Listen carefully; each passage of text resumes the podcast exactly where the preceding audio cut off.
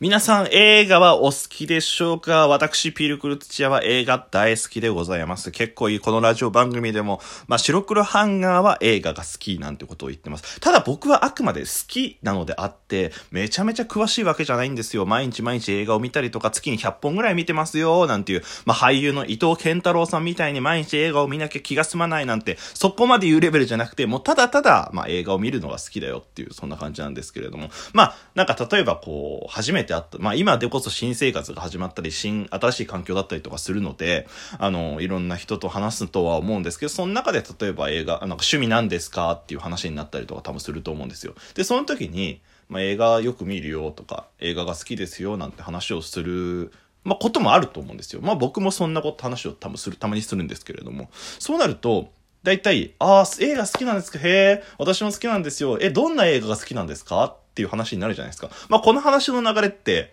まあ、自然だなとは思うんですよ、僕も。うん、そうだよね、と思うんですけれども。ただ、一言言わせて、どの映画が好きってなんて答えたらいいの？いやなんか、まあ、映画にもこう、ジャンルがあることぐらいは僕だってバカじゃないんでわかりますよ。まあ、アクションがあったり、サスペンスがあったり、恋愛映画があったり、まあ、アニメ映画があったりとか。ただ、その、そのジャンルで区切られてることを言えばいいのか、こんな感じの映画が、この作品が好きだよって言えばいいのかっていうことが、もう僕ちょっとわからなくて、もうこの返答に対して僕はなんて答えたらいいんだろうっていつも考えるんですよ。で、僕って、結構そのジャンルに偏りがないというか、まあ、例えば世間が面白いって言ったものを見るようにしたりとか、まあ、友達がこれ面白いよって、あのー、言っていただいたのを見に行ったりとか、逆に、まあ、自分が好きでずっとシリーズもので追っかけてるものがあったりとか、本当に色々あったりとかするので、なんか、じゃ、例えば好きなジャンルとか、アクションが好きなの、ホラーが好きなのとか言われても、俺なんて答えたらいいか分かんないんですよね。もうなんか、だんだんだんだん、俺映画好きなのかなってちょっとだけ思って、いや、でも見るのめちゃくちゃ好きなんですよ、本当に。なんで、結構例えば、まいろんな人多分映画好きっていう方とか、映画見るっていう方はよく僕も見たり、あの、目撃したりするので、なんて答えたらいいのか、もう本当に教えてほしいなって思います。ちなみに僕は、だから考えた時に、例えば、ああ、マーベルとかよく見ますよって行ったりとか、まあ、なんだろうな、他に。まあ、スター・ウォーズが好き、スター・ウォーズシリーズ好きだよ、みたいな、そんな、まあ、結構無難な回答をしたりとかしますね。皆さん映画を見る基準って何ですか？うん、なんか、結構映画好きな方い多いと思うんで、どの基準で映画を選んでるのかなっていうのは単純に気になりますし、まあそれはジャンルで選んでるのか、例えば僕みたいに誰かの影響とか世間の影響で見てるのか、もしくはずっとその同じ作品を知ってるとか、あ、もしかしたらこういう監督だからっていうのももしかしたらいるかもしれないですね。この監督の作品が好きでとか、あ、この俳優さんが好きでとか、洋画か邦画かとか、あ、考えれば考えるほどいろいろあるんですね。うん、なんか、僕が単純に考え不足なだけだったわ。なんか単純にでも気になるので、もしも、なんかこういう、私はこう聞かれた時に、その、え、どんな映画見るのって聞かれた時に、こういうこと答えてますよっていう方を教えてくれる方が一人でもいらっしゃるんだったら、僕のリプとか、あの、ツイッターのリプ欄とかメッセージとか、まあなんならこのラジオのお便りとかでもいいので、えー、募集しております。はい。よろしくお願いします。まあでも新社会、新、あの、新しい環境で多分こういう話題出るので、絶対無駄にはならないと思うので、一回皆さんも考えてみるといいですよ。やっていこう。白黒ハンガーのちょっと隙間に放送局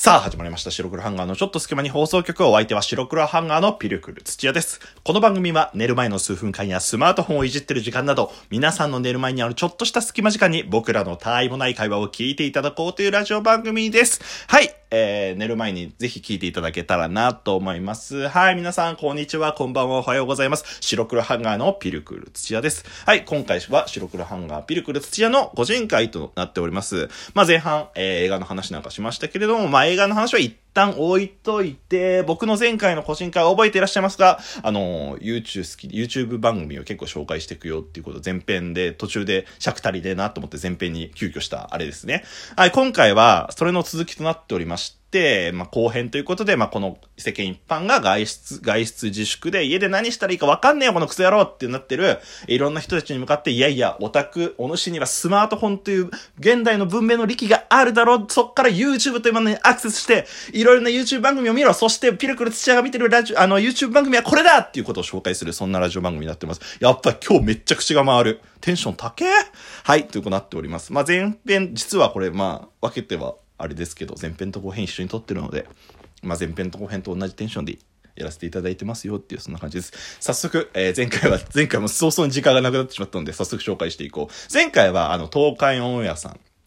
と、あの、そこから付随した虫眼鏡の虫も殺さないラジオ、まあ、虫眼鏡の放送部という、えー、YouTube 番組2つを紹介しましたので、えー、今回もどんどん紹介していきます。え、もう一つ、じゃ早速行きましょう。今回こちら。気まぐれクックさん。これね、僕の、まあ結構直近でいろいろラジオ番組で僕が言ってるとかしてるんですけれども、まあ気まぐれクックさん、金子さんという方がやられてて、すごく簡単に説明しますと、まあ魚をさばいたりとか、あの、貝を作ったり、貝を作るっていうか、その貝料理作ったりとかっていう海鮮料理をもうめちゃくちゃ作るんですよ。で、その本当に魚一匹からさばいて、たりとか、下処理とか、そういうところから結構いろいろ、えやったりとかしてくれるので、ものすごい海鮮料理の勉強になったりとかしますし、結構金子さん自体もすごく知識が深い方で、この魚のこの部分は美味しくないんですよ。なので取っちゃいますとか、こういう下処理をしていくと美味しいですよっていうことを教えてくれるので、なんか普通に勉強になる動画になっております。で、しかも、その工程をちゃんと作ってくれるから、まあ、ちょっと挑戦してみようかなって思えるんですよね。ものすごく、なんか凝った料理から、まあ、ちょっと頑張れば手軽にできそうな料理までいろいろあるんですけれども、本当に美味しそうだなって思ったりとか見ます。で、最後にできた料理を見るとね、めちゃくちゃ腹減るし、海鮮超食べてってなります。これね、100人中100人がね、海鮮料理食べたいってなると思いますので、ぜひ見てください。ちなみに一番僕がお好きな動画は、あの、カンジャンケジャンっていう料理があるんですよ。生きた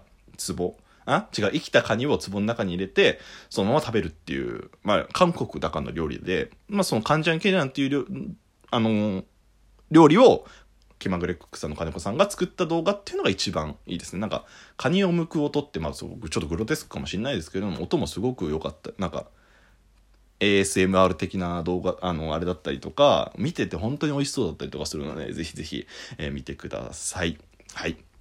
続いてこちら。レオトイさんの、えー、動画番組番組になっております。このレオトイさんっていうのは、もう名前の通り、あのー、まあ、男の子が好きな玩具だったり、トイっていうものをすごく紹介してくれて、例えば、えっ、ー、と、ベイブレードだったりとか、仮面ライダーの変身ベルトだったり、あの戦隊もののおもちゃだったり、あと、ボードゲームのレビューとかも結構されてる方で、もうすごくお、なんか、男子心をくすぐるというか、ものすごく面白そうだな。俺もやってみたいなって思うので、まあ今は男の子、女関係なくすごくハマれる、え動画なんじゃないかななんてことを思います。僕はこのレオットイさんの動画を見て、ベイブレードをやりましたし、ベイブレードにドハマりしたっていうぐらい、すごくもろに影響を受けている人間でございます。うん、特に、まあ特にベイブレードの動画僕見てるんですけれども、中に、あの、ビーダマン、バトルビーダマンの動画があるんですよ。バトルビーダマンっていう、まあちょっと一応、なんか多分わかんない人多いかもしれないです。ビーダマンっていうそのビー玉をこう発射して、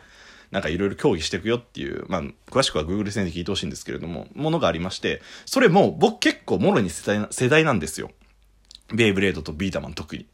で、ビーダマンなんかはあんまり動画とかにもなかったりとかするの、レオトイさんがその昔のしかもビーダマンをね、こう、持ってきて、それでなんかいろいろ遊んでくれるんですよ。それ見て、うわ、すげえ懐かしいなと思って、僕そっから両戸井さんの動画見るようになったんですよ。で、そしたら、まあ、ベイブレードも懐かしいなってなるじゃんベイブレード見ちゃう。え、今のベイブレードこんなになってんだっていう。僕はベノム・ディアボロス VNBL の動画を見て、うわ、今のベイブレードめちゃくちゃかっけえと思って、もうそのベノム・ディアボロスを使いたいがために弟をけしかけて、あの、ベイブレード始めようセットみたいなのを買いました。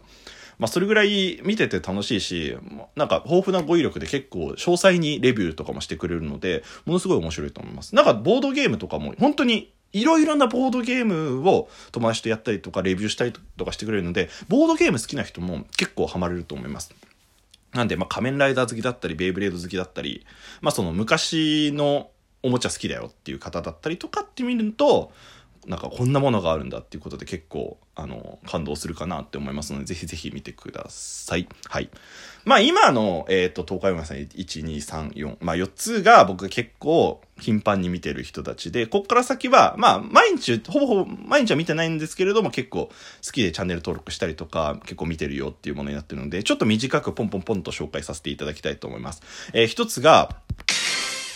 えー、とある大学のバンガードっていう、これは別に YouTuber さんじゃないんですけれども、まあ名前の通り、あの、カードファイトバンガードっていうカードゲーム、僕がやってるカードゲームですね。これの対戦動画をアップしてくれてて、まあ本当になんか友達同士で、え対戦してるっていう感じなんで、まあそもそもバンドガード知らないと多分見てもなんだこれってなると思うんですけれども、ただお酒飲みながらファイトしたりとか、そういう友達同士でやってるなって感があって、で、効果とかもちゃんと説明してくれるので僕は結構好きでヴァンガードといったらとある大学さんっていう感じで結構見たりとかしてますね。はい。続いてこちら。土佐兄弟の青春チャンネル。これね、芸人さんみたいなんですけれども、なんか高校生あるあるの動画をこう TikTok 中に上げてるのを YouTube にも上げてるみたいで、この高校生あるあるの、その、なんていうの細かすぎるモノマネみたいな感じで、ものすごく詳細にやってるんですよ。これ見て、俺めっちゃわかるな、いたいたこいつみたいな感じになるので、これ高校生活を経験した人はぜひ、ぜひぜひ一回見てほしいです。わかるわかるってなると思います。はい、続いてこちら。響きスタイル。これあれですね、あの、前にラジオで話したかもしれないですけど、株式会社ブシロードが経営する響きっていう声優事務所の女性声優たち、まあ男性声優も含めて、が動画を上げていくっていう、そのチャンネルになりますね。まあ、すごく細かく見てるかって言われるとそうじゃないんですけど、例えば好きな声優、僕、東野ひかるさんとかめっちゃ好きなんですけど、東野ひかるさんとか出てると、思わずちょっとクリックしちゃったりとか、まあ、その前編に言った小原莉子さんがゲストで出たりとかするのを見たりとかしてますね。ものすごい声優さんたち可愛いです。はい。で、続いてこちら。やべ、時間ない。えー、花江夏樹さん。これ、花江なつきさんですね。えー、声優の花江なつきさんが、えー、ゲーム実況を上げてるよっていう動画です。今だと、集まれ動物森の動画上げてるので、えー、見てみてください。僕はちなみに、リタルナイトメアっていうゲームを、あの、声優の斎藤聡馬さんと花江なつきさんが実況してる動画を、えー、見ました。そのシリーズを。はい、えー、以上になります。ぜひぜひ、あの、今紹介して、した、あの、YouTube 番組見てみてください。お相手は白黒ハンガーのピルクル土屋でした。じゃあね、アップで時間収まった。よかった。